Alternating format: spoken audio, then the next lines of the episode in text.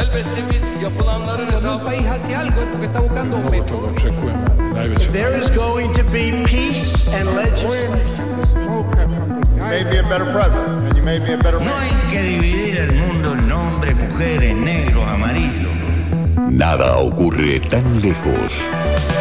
Foco Internacional. Acortamos distancias con Augusto Grilly Fox. ¿Cómo te va, Augusto? Buen jueves. Buen día, Erika, ¿cómo estás vos? Bien, excelente. Bueno, listos para escucharte, para saber qué está pasando en el resto del mundo. Bueno, vos sabés que hay una noticia muy particular que hacía referencia, que ayer la relevaba, por ahí ha pasado un poco desapercibida, pero ¿te acordás lo que fue la desaparición de los 43 estudiantes en Atzocinapa, en el municipio de Igualá, provincia de Guerrero, México, que fue bastante movilizante la situación que se dio allá por el 2000 2014? Claro, hace 10 también el años, contexto- Claro, y en el contexto de la desaparición de tres referentes sociales en aquel momento, eh, ¿por qué llamo a esta cita? Justamente porque ayer se condenó al ex intendente del municipio de Igualá eh, por supuesta participación en, este, en esta desaparición de los 43 estudiantes y de los tres referentes sociales. Se lo ha condenado a 92 años de prisión, es una condena, podríamos decir, simbólica, Sí. dado que tiene 62 años de edad, eh, y a la condena también del pago de 52 mil dólares. La realidad es que produce una suerte de, de satisfacción ante tanta angustia, ¿no? Ante tanta falta de, de respuestas por parte de un Estado cómplice en su momento, eh, en la presidencia de- del expresidente Peña Nieto, eh, y a la, para las familias principalmente, ¿no? La desaparición de, de estos estudiantes que básicamente se manifestaban pidiendo condiciones dignas para poder desarrollar sus estudios. Bien, bien. Eh, lo decíamos, hace 10 años, ¿cuánto que ha llevado esta historia? ¿Cuántas, eh, cuántas idas? ¿Cuántas vueltas? Exacto, y de hecho la, la repercusión internacional que ha tenido, eh, y es acá donde, bueno, la Argentina en ese sentido es un país modelo eh, en relación a lo que es la búsqueda de la, de la, verdad, la memoria y la justicia, y es ahí donde tenemos motivos para brindar, dado que se empiezan a encontrar los responsables, es imposible poder pensar eh, en avanzar, en crecer, si las heridas no, no, no toman sus cicatrices.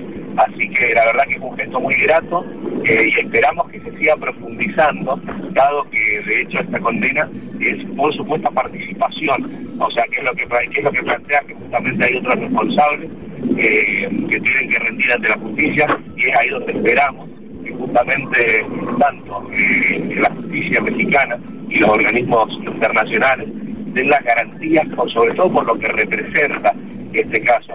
En un país que la situación es bastante compleja, que las fosas comunes en algún momento pasaron a ser noticia regular, eh, sobre todo con lo que representa, ¿no? Eh, así que la verdad que una satisfacción muy importante esta, esta condena.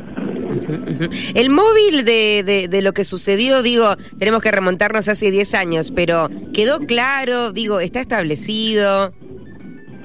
Sí, en realidad lo que se dio era, eh, o sea, hubo denuncias muy concretas por parte de, de referentes sociales, en su momento por irregularidades que se daban por parte del municipio, eh, y a esto se le sumó la manifestación de estudiantes de un instituto normal, de un instituto terciario de, docencia, donde justamente se manifestaron estos, estos estudiantes y se produjo la desaparición.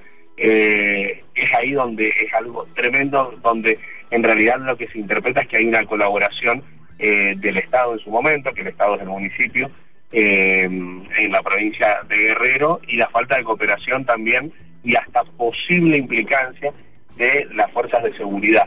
Así que es ahí donde te digo que pueden llegar a aparecer novedades en relación a cómo avance esta, eh, esta investigación. Entender también que al estar vinculada a las fuerzas de seguridad y el paso del tiempo aún complica más esto, en el sentido de las presiones y de las amenazas a la hora de llevar a cabo declaraciones. Pero bueno, es ahí donde el Estado mexicano tiene que redoblar las apuestas y tratar de brindar las garantías necesarias para poder llevar estos procesos adelante. Bien.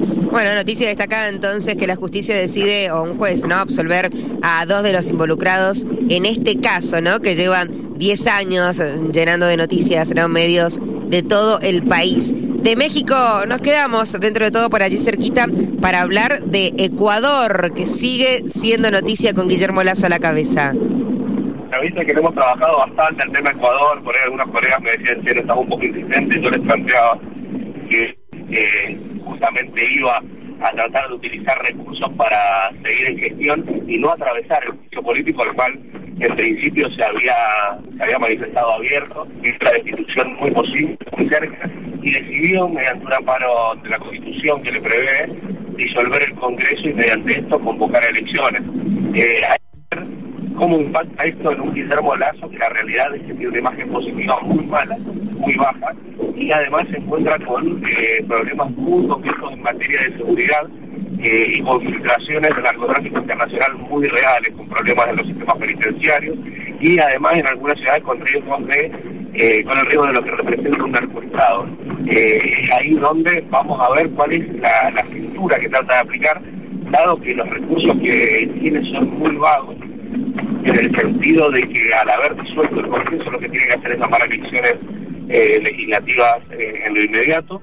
Eh, ahí es ahí donde hay que ver si el termómetro social le va a permitir llevar adelante por ahí esta lógica Claro. que está muy al límite, muy al límite. Lo hablábamos en su momento con Macron cuando pidió la 49.3 para llevar a cabo una reforma previsional que no tenía respaldo prácticamente en la sociedad francesa. En este caso hago el paralelo en el sentido de que si bien está amparado en la Constitución, que entiendo que hay un rechazo y un repudio a esta disolución del Congreso muy importante. Bien, además con Fuerzas Armadas, digo allí involucradas, porque ha eh, destituido básicamente a todas las personas que forman parte de, sería del Congreso, ¿no?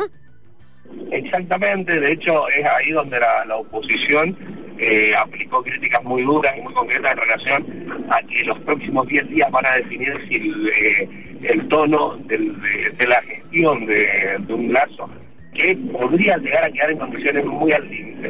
Él trata de ampararse en las persecuciones, eh, que, que el propio Correa es desde Bélgica el que está tratando de, de- de meter presiones. La realidad es que Rafael Correa estuvo proscripto en, esta- este proceso electoral. que el candidato que él llevó hizo una muy buena elección, no, no llegó, pero Guillermo Lazo eh, ha sido el que, el que ha llevado las riendas de esta gestión y se ha encontrado implicado en esta causa de manejo eh, empresario petrolero previo a la gestión, la cual lo ha llevado a, digamos, a, quedar al límite. Eh, creo que va a ser importante lo que pase de acá el fin de semana eh, en una en un Ecuador, en un Ecuador que efectivamente va a tener manifestaciones sociales. Los sectores indígenas, los sectores estudiantiles ya lo manifestaron en el primer estallido social de la región eh, y no estoy augurando el estallido social, pero sí quiero que haber manifestaciones de repudio a estas acciones. Esto, y lo último que te consulto, Agus, eh, este, este mm, reforma constitucional, bueno, es reforma constitucional, digo, este recurso que él utiliza, esta herramienta que creo que llegó, ¿no? Con la reforma constitucional, la última que debe haber tenido allí Ecuador, eh, ¿es algo común en otros países? ¿Es algo inédito? En realidad depende mucho de las características de cada país. Nuestro país no cuenta, el presidente no cuenta con esa eh, herramienta, eh, que justamente se da en contexto del juicio político. Cuando se lleva a cabo el juicio político, eh, el presidente puede anticiparse y disolver el Congreso para llamar a elecciones. En el caso de Perú también se puede aplicar esta figura. El caso de Perú es más particular porque es un sistema semipresidencial que tiene y, única, eh, y unicameral, que en vez de tener diputados y senados, tiene un Congreso único de 130 miembros. Pero el caso de, digamos, en estos casos sí se prevé esta herramienta. Va a depender mucho de la Constitución y de las características que tenga cada gobierno, ¿no? Agus, gracias como siempre por sumarte cada jueves con toda la información destacada del plano internacional. Muchísimas gracias a ustedes y un fuerte abrazo.